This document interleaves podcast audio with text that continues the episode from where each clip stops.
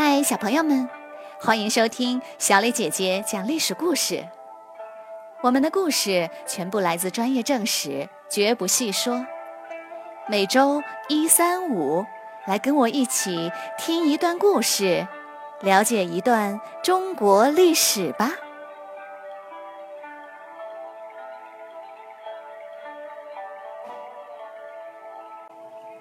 今天我要给你们讲的故事的名字叫做《黄河之誓》。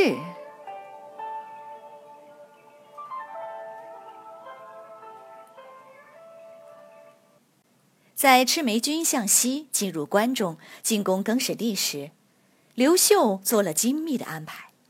他兵分四路，一路向西进入关中，紧盯战局变化；一路南下守黄河一线。防止来自洛阳的攻击，一路守河内郡，保证粮草供应；一路向北剿灭起义军，确保后方安定。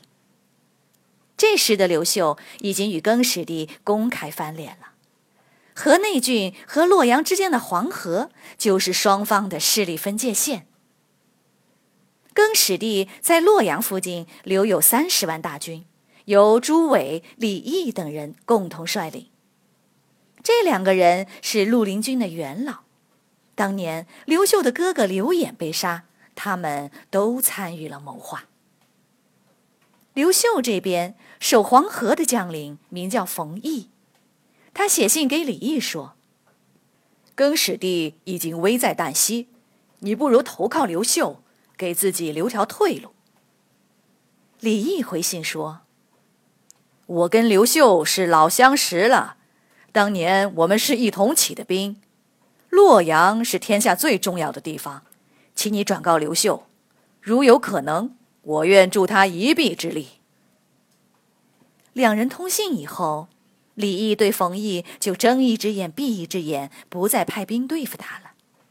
于是，冯异腾出来兵力向北攻取了上党郡，回来后又向东收编了十多万农民起义军。甚至就在洛阳城东，冯异与一支更始军大战，李毅也一直紧闭城门，不予救助。看样子，李毅是真心有意投靠。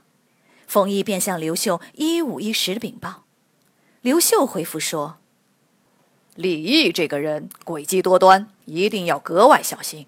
你把李毅写的信传给各地官员，要他们提高警惕。”李毅的信传到各地，大家都觉得奇怪，这样的信为什么要给大家看呢？不久，从洛阳传来消息，李毅被朱伟派人给刺杀了。大家这才恍然大悟，原来刘秀是借刀杀人，要报杀兄之仇啊！随后的几个月里，在赤眉军和刘秀军的巨大压力下。长安发生了严重内乱，赤眉军趁势攻破了长安。只当了三年皇帝、走投无路的更始帝，带着玉玺向赤眉军的放牛娃皇帝投降了。更始帝先被封为意思是胆小鬼的魏威侯，后被封为长沙王，最终还是被杀死了。而刘秀剿灭了河北起义军，自立为皇帝。然后派了十一位将军率领大军包围了洛阳。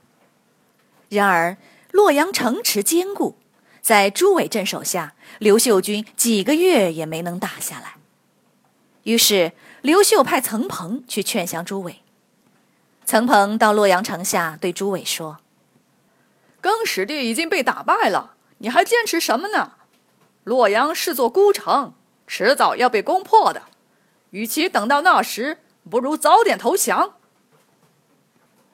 朱伟说：“当年杀刘演，我也参与了。李毅投降的下场就在眼前，我又怎敢投降呢？”曾鹏回报刘秀。刘秀沉默了一会儿，说：“成大事者不计小怨。你告诉朱伟，如果他现在投降的话，我不但不杀他，还保留他的官职和爵位。”我以滚滚黄河起誓，绝不食言。岑鹏又去见朱伟，转告了刘秀的话。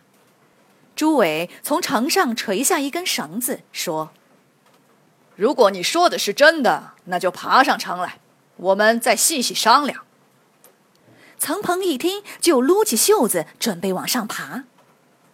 朱伟见岑鹏真的要爬，就相信了他的话，同意投降。五天后，朱伟离开洛阳城，回头对部将们说：“你们好好守住洛阳，等我回来。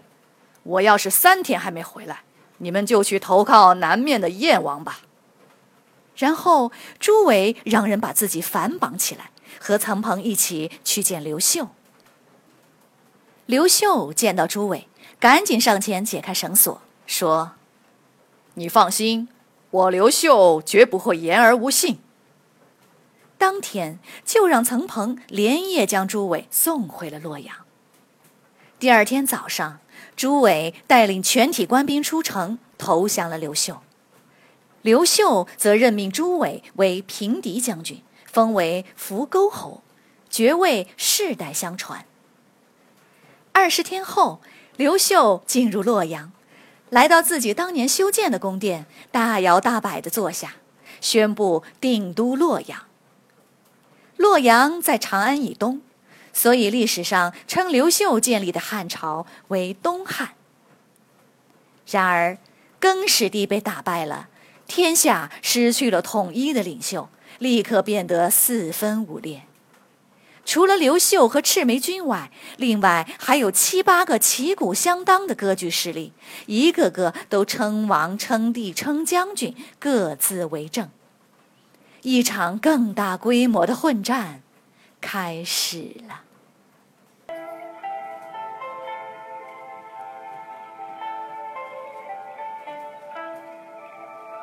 小朋友们，今天的故事就讲到这里。你来说一说，朱伟杀了刘秀的哥哥。假如你是刘秀，你会在朱伟投降后反悔把他杀了报仇吗？为什么呢？欢迎你们到公众号留言，或者用语音说出你们的想法。感谢你们今天的收听，我们下个故事再会。